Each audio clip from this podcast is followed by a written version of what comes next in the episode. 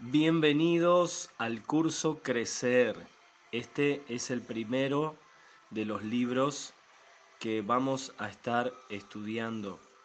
En este primer episodio vamos a estar hablando acerca de nuestra iglesia y para eso vamos a leer el Salmo 92, versículo 12, que dice, pero los justos florecerán como palmeras y se harán fuertes como los cedros del Líbano. Cristo en nosotros nace en marzo del 2017 con la visión de ser la manifestación de Cristo en la tierra, una iglesia para todos, una familia donde todos puedan encontrar su lugar y una casa donde ser edificados y crecer. Somos una comunidad de vida, apasionados por conocer a Jesús y que Él se pueda dar a conocer a nosotros y por medio de nosotros a todo el mundo. Nuestra misión es amar y servir a Dios, amar y servir a las personas y hacer la diferencia en el medio en donde nos encontremos y a donde vayamos. Por eso eres bienvenido. Cristo en nosotros es esperanza de gloria. ¿Cuál es nuestro propósito? La palabra dice en Primera de Corintios capítulo 1 verso 10. Les suplico, hermanos, en el nombre de nuestro Señor Jesucristo, que todos vivan en armonía y que no haya divisiones entre ustedes, sino que se mantengan unidos en un mismo pensar y en un mismo propósito. Hoy vamos a compartir algunas ideas centrales. Número uno, la iglesia es una familia espiritual y Dios espera que seas miembro de la familia de la iglesia, ya que un cristiano sin una familia en la iglesia es considerado un huérfano. Dice Efesios capítulo 2, verso 19. Por lo tanto, ustedes ya no son extraños ni extranjeros, sino conciudadanos de los santos y miembros de la familia de hoy. Nuestra meta hoy para ti es que puedas comprometerte con Cristo y con la familia de la iglesia, Cristo en nosotros. ¿Por qué existimos como iglesia? La declaración de nuestro propósito se deriva de las últimas palabras de Jesús a sus seguidores. Estas palabras se conocen habitualmente como la gran comisión. ¿Cuál es la gran comisión? ¿A qué se refiere este término? Jesús les dijo en el libro de Marcos capítulo 16, versículos 15 al 16 y 20, les dijo, vayan por todo el mundo y anuncien las buenas nuevas a toda criatura. El que crea y sea bautizado será salvo, pero el que no crea será condenado. El versículo 20 dice, los discípulos salieron y predicaron por todas partes y el Señor los ayudaba en la obra y confirmaba su palabra con las señales que la acompañaban. ¿Cómo anunciaban y predicaban? Bueno, a este Cristo proclamamos, aconsejando y enseñando con toda sabiduría a todos los seres humanos para presentarlos a todos perfectos en Él con este fin trabajo y lucho fortalecido por el poder de Cristo que obra en mí. Esto es lo que le dijo el apóstol San Pablo a los colosenses en el capítulo 1, versículos 28 y 29. Algunos puntos claves a considerar. A este Cristo proclamamos se refiere a evangelización. Aconsejando a todos tiene que ver con cuidado pastoral enseñando a todos significa discipulado.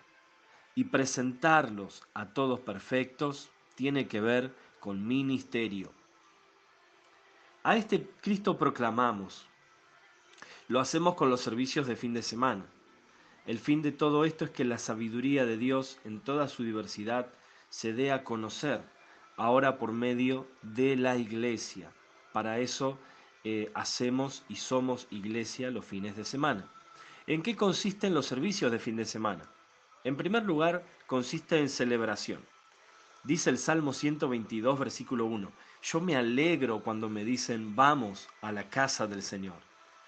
Juan capítulo 4, versículos 23 y 24, dice lo siguiente, porque así quiere el Padre que sean los que le adoren. Dios es espíritu y quienes lo adoran deben hacerlo en espíritu y en verdad. Por ello, la iglesia no es para aguantarla, sino para disfrutarla. En segundo lugar, los servicios de fin de semana consisten en inspiración, inspiración, porque toda la escritura, toda escritura es inspirada por Dios y útil para enseñar, para reprender, para corregir y para instruir. Esto lo encontramos en segunda de Timoteo 3:16 también es para preparación. Recuerda, celebración, inspiración.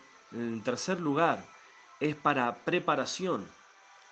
Efesios 4, versículos 11 y 12 dice, Él mismo constituyó a unos apóstoles, a otros profetas, a otros evangelistas y a otros pastores y maestros, a fin de capacitar al pueblo de Dios para la obra de servicio para edificar el cuerpo de Cristo. Y en cuarto lugar, consiste en salvación.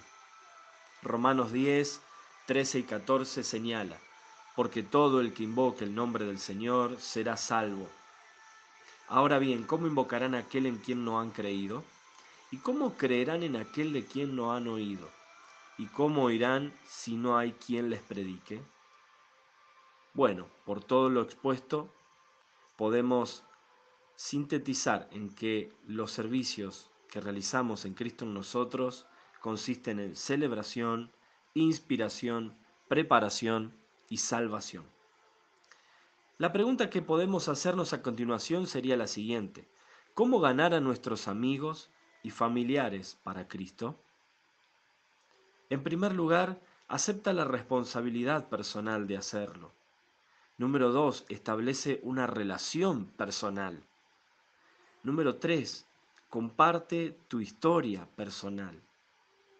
Y número cuatro, haz una invitación personal. ¿Dónde proclamamos a Cristo? Todos tenemos un testimonio de lo que Dios ha hecho por nosotros. La palabra dice en Hechos capítulo 1, versículo 8, serán mis testigos tanto en Jerusalén como en toda Judea y Samaria y hasta los confines de la tierra. ¿Qué representan estas tres ciudades? En primer lugar, Jerusalén tiene que ver con mi ciudad. La religión pura y sin mancha delante de Dios nuestro Padre es esta, atender a los huérfanos y a las viudas en sus aflicciones y conservarse limpio de la corrupción del mundo. Esto lo dice Santiago capítulo 1 versículo 27. Judea y Samaria. Judea y Samaria representa mi nación. Me hice para todos todo a fin de salvar a algunos por todos los medios posibles. Primera de Corintios 9:22. Y luego los confines de la tierra tiene que ver con mi mundo. Les dijo el Señor, vayan por todo el mundo y anuncien las buenas nuevas a toda criatura. Marcos capítulo 16, versículo 15. Por eso, donde proclamamos a Cristo es en mi ciudad, en mi nación y en mi mundo.